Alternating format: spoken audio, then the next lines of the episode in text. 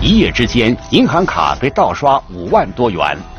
受害者不知情、毫不知情的情况下，实施了一个秘密窃取的行为。手机就在身边，却不能进行任何操作。手机不断的重启，不断的重启，我一直想进系统，进不去。从天而降的债务，匪夷所思的手法，警方将如何解开谜局？梦中飞来的欠债，一线正在播出。二零一七年二月三日早上。家住深圳的何峰一觉醒来，发现手机收到了一些莫名其妙的信息。陆续收到那个发货的通知啊，我就登录那个某购物网站，就去看，发现有十三笔订单，大概是两万来块钱。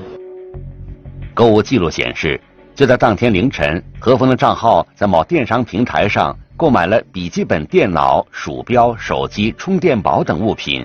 同时还办理了几笔手机充值业务。此外，何峰发现，在该网站下设的金融平台上，他的名下还新增了两笔贷款。两笔款打到了我这个中国银行的卡里面，一个是两万两万六，一个是三万二。何峰说自己从来没在这个金融平台上贷过款，莫名而至的五万八千元让他感到非常奇怪。他随即到银行一查，发现这笔钱打入他的账号之后，其中的五万两千元很快就被转到了一个陌生的账户上。突然发生的这一切让何峰意识到事情大有蹊跷，他马上到派出所报了案。在向民警讲述事情经过时，何峰回忆起了一个异常情况：就在案发当天的凌晨，他的手机出现过一个奇怪的状况。凌晨我醒来了一趟，我想看一下时间。就发现那手机屏幕上啊已锁定三个字，啊，看时间都看不到，不能进行任何操作。手机被锁定的这种情况从来没有出现过，何峰当时也感到有些疑惑，但那时他十分困倦，没多想就接着睡了。早上醒来，何峰奇怪的发现手机功能全部恢复成了出厂设置，接着莫名其妙的购物账单便纷纷出现，之后。何峰查了一下自己在该网站的账户，发现购买的商品还没有发出去，便赶紧联系客服取消了发货。尽管如此，由于已经有五万两千元被转走，何峰这次的损失依然很大。民警发现，网站的购物订单上面显示的收货地址为辽宁省大连市的一家商场，收货人为王先生。何峰说自己从没去过大连。这个王先生他也不认识，而转走他贷款的那个账号他也不熟悉。何峰说，他的银行卡是一张社保联名借记卡，平时很少使用，更没有关联到手机银行和电商金融平台上。如今这张卡不仅被绑到了金融平台上，还被修改了密码。受害者不知情、毫不知情的情况下，呃，实施了一个秘密窃取的行为。根据初步掌握的情况，警方迅速立案，并确定了侦查重点。我们首先要弄清楚嫌疑人的作案方式，嫌疑人的作案方式具体是怎么样的？通常，想要办理银行卡绑定和转账业务，事主的身份证号、银行卡号、银行卡密码以及手机号这几项信息缺一不可。那么，犯罪嫌疑人究竟是如何掌握何峰的这些信息的呢？最开始的想法，都认为可能这个手机中了病毒。为了查明究竟是不是因为手机中病毒导致案件发生，警方通过技术部门对何峰的手机进行了检查。手机进行一个查验，没有人在他手机上，呃，植入一些病毒。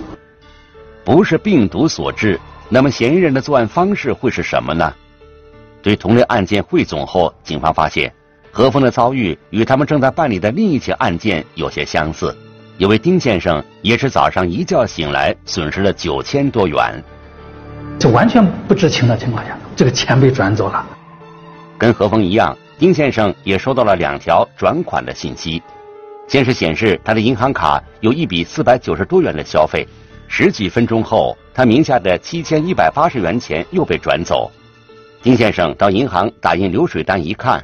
信用卡里另外还有四笔消费，总共两千元。丁先生奇怪，自己的银行卡和手机一直都在身边，里面的钱怎么就不翼而飞了呢？并且他的手机也跟何峰的一样恢复到了出厂设置。手机不断的重启，不断的重启，我我就发现之后，我就看，我一直想进系统进不去。通过比对两起案件，民警发现，无论是作案手法还是作案时间，都存在相似之处，很可能是同一伙嫌疑人所为，因此决定并案侦查。涉互联网案件呢，我们一般侦查思路主要是两个路径，那么一个就是围绕资金流啊。做工作，另一个路径呢，就通过这个信息流做工作。专案组兵分两路，一路民警对涉案的资金进行追踪，另一路民警对信息泄露的渠道展开调查。警方发现，两起案件的被害人所使用的手机都自带云服务功能。云服务是当下比较常用的一种保存资料的方式。它能够及时的将手机里的信息、通讯录、照片等保存在网络云端，即便在手机上不小心删除了，也能从云端找回。当初，何峰和丁先生都使用了这项功能。可能我有些身份证的一些照片，还有银行卡的照片，可能我保存在手机里，它同步到了那个那个云服务上面。何峰的手机里保存有自己社保卡的照片，上面不仅有他的姓名、身份证号，还有联名的银行卡号。这张照片也被传到了网络云端上。那么，何峰的信息泄露是不是与此有关呢？会不会是嫌疑人掌握了事主的云账户信息，通过云平台远程对事主手机进行了操控？接下来，民警调取何峰的云服务使用记录，果然发现了异常。白天操作的都是在深圳本地，嗯，但是到凌晨，呃一点到凌晨呃五六点的时候，操作的是异地。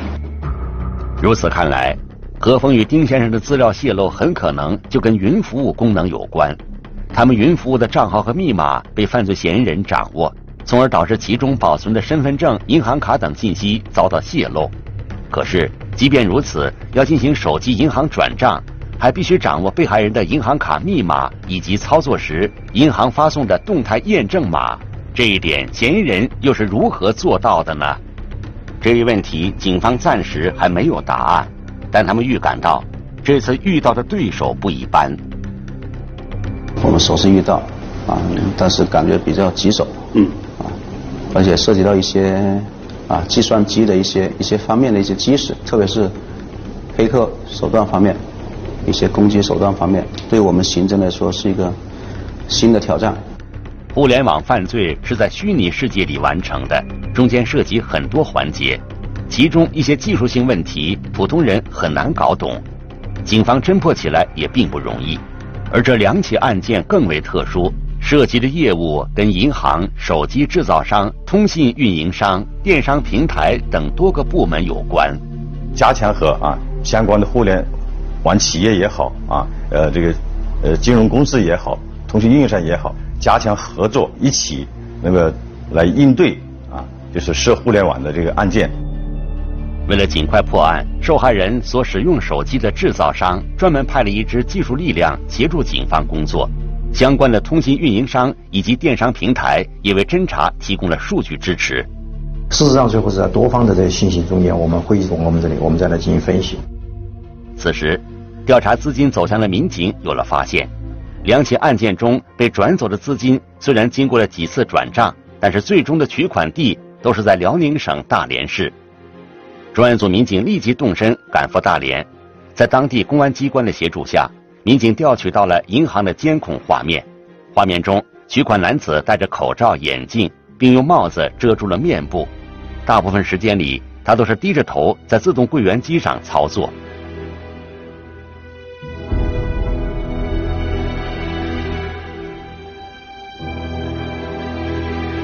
嫌疑人呢，他是比较狡猾，他是呃戴上呃呃帽子跟那个呃口罩。然后呢，故意的是在取款过程中故意的遮掩自己的体貌特征。虽然几次取款的嫌疑人衣着不同，并且都进行了遮掩，但是从细节上分析，民警判断这应该是同一个人。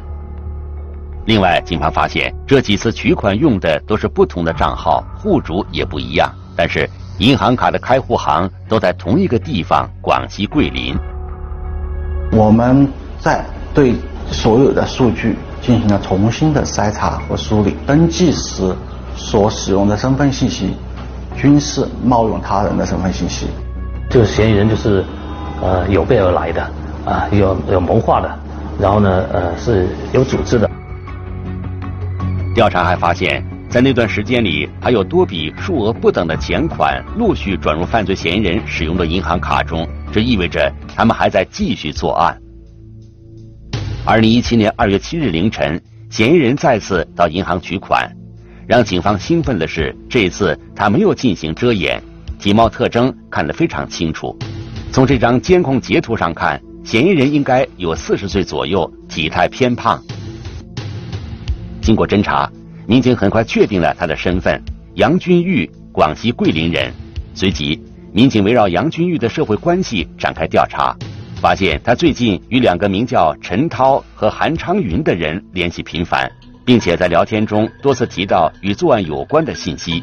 警方认定这三个人具有重大作案嫌疑。警方发现，杨军玉三人都在大连居住。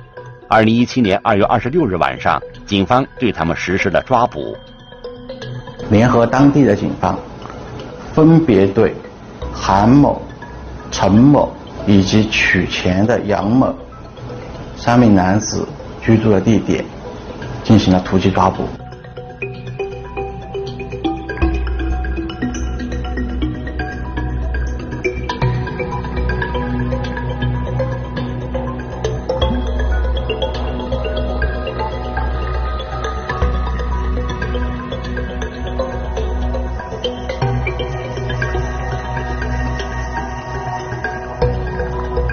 将三名犯罪嫌疑人抓捕归案的同时，民警还从现场缴获了十几张银行卡以及作案用的手机、电脑等物品。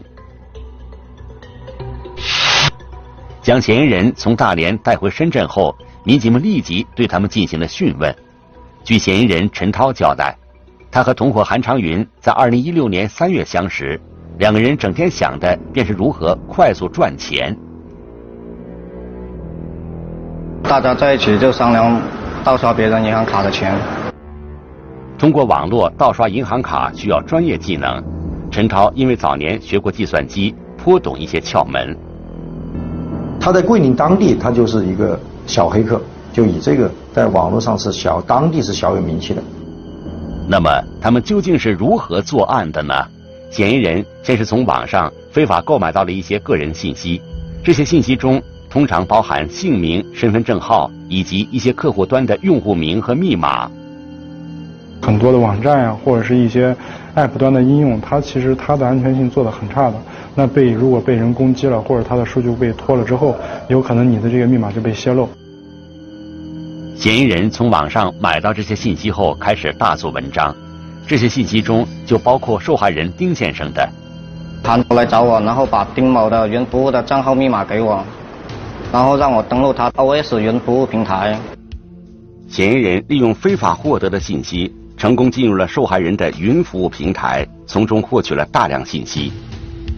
是有被害者的银行卡的卡号、身份证号码、名字、手机号码。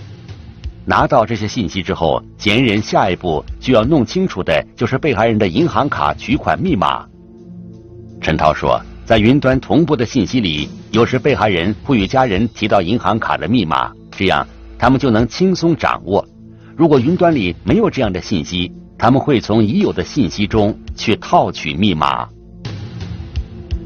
如果提供给我的账号密码不对的话，就只能拿他的生日去撞他的那个密码。类似于一二三四五六，或者是自己的生日，那这个东西从啊攻击者的角度，或者说在目前的这个网络犯罪当中，其实这种密码是非常好拿得到的。在获取到被害人的银行卡账号与取款密码后，嫌疑人就可以设法冒用被害人的名义进行网上银行转账。这时，他们只需要再解决一个问题：获取啊短信验证码啊这个途径，这也是本案的一个突破点。在用手机进行消费或者转账的时候，银行会往绑定的手机上发送一个验证码，通常只在几分钟内有效。嫌疑人陈超为了获取这个验证码，就在网上对被害人的手机做起了手脚。他通过技术手段对被害人手机实施了远程遥控，就是手机恢复出厂设置，然后他相当于他手机关机之后呢，我就可以实时的收到被害者的手机短信验证码。这也就是为什么何峰和丁先生发现手机被锁定或者不断重启之后又恢复成出厂设置的原因。就这样，嫌疑人陈涛最终获取到了网上银行转账需要的验证码。之后，他便绑定银行卡，修改了密码，开始在网上转账、购物以及办理贷款。不但把他自己的存款给骗走，还让他贷款以后再把这贷款的资金给骗走，啊，这种危害很大。公安机关查明，三名犯罪嫌疑人共作案十一起，涉案金额近二十万元。被捕之后，嫌疑人对自己的行为后悔不已。我感到心里。深深的不安和自责，在这里我向受害者说声对不起了。目前，检察机关以三名嫌疑人涉嫌盗窃罪和诈骗罪向法院提起公诉，而本案所暴露出的相关安全问题也引起了警方的关注。通过我们的案件侦办啊，发现的一些问题啊，一些漏洞，也要积极的向这个啊互联网公司啊这个通讯运营商等等。呃，反馈呃建议啊，呃提醒整改啊，争取把这个漏洞补上，争取让老百姓不受侵害。针对公安机关提出的建议，相关的手机制造商对案件所暴露的云服务功能存在的安全隐患进行了修正。从我们角度来出发，我们从保证这个安全、用户的安全第一的这个角度来考虑，说在功能和安全上面做一些平衡，所以最后把这个功能也是做了一些处理。相关的通信运营商也进行了认真整改，及时封堵了漏洞。记者从深圳警方处获悉，此后他们没有再接到类似的报案。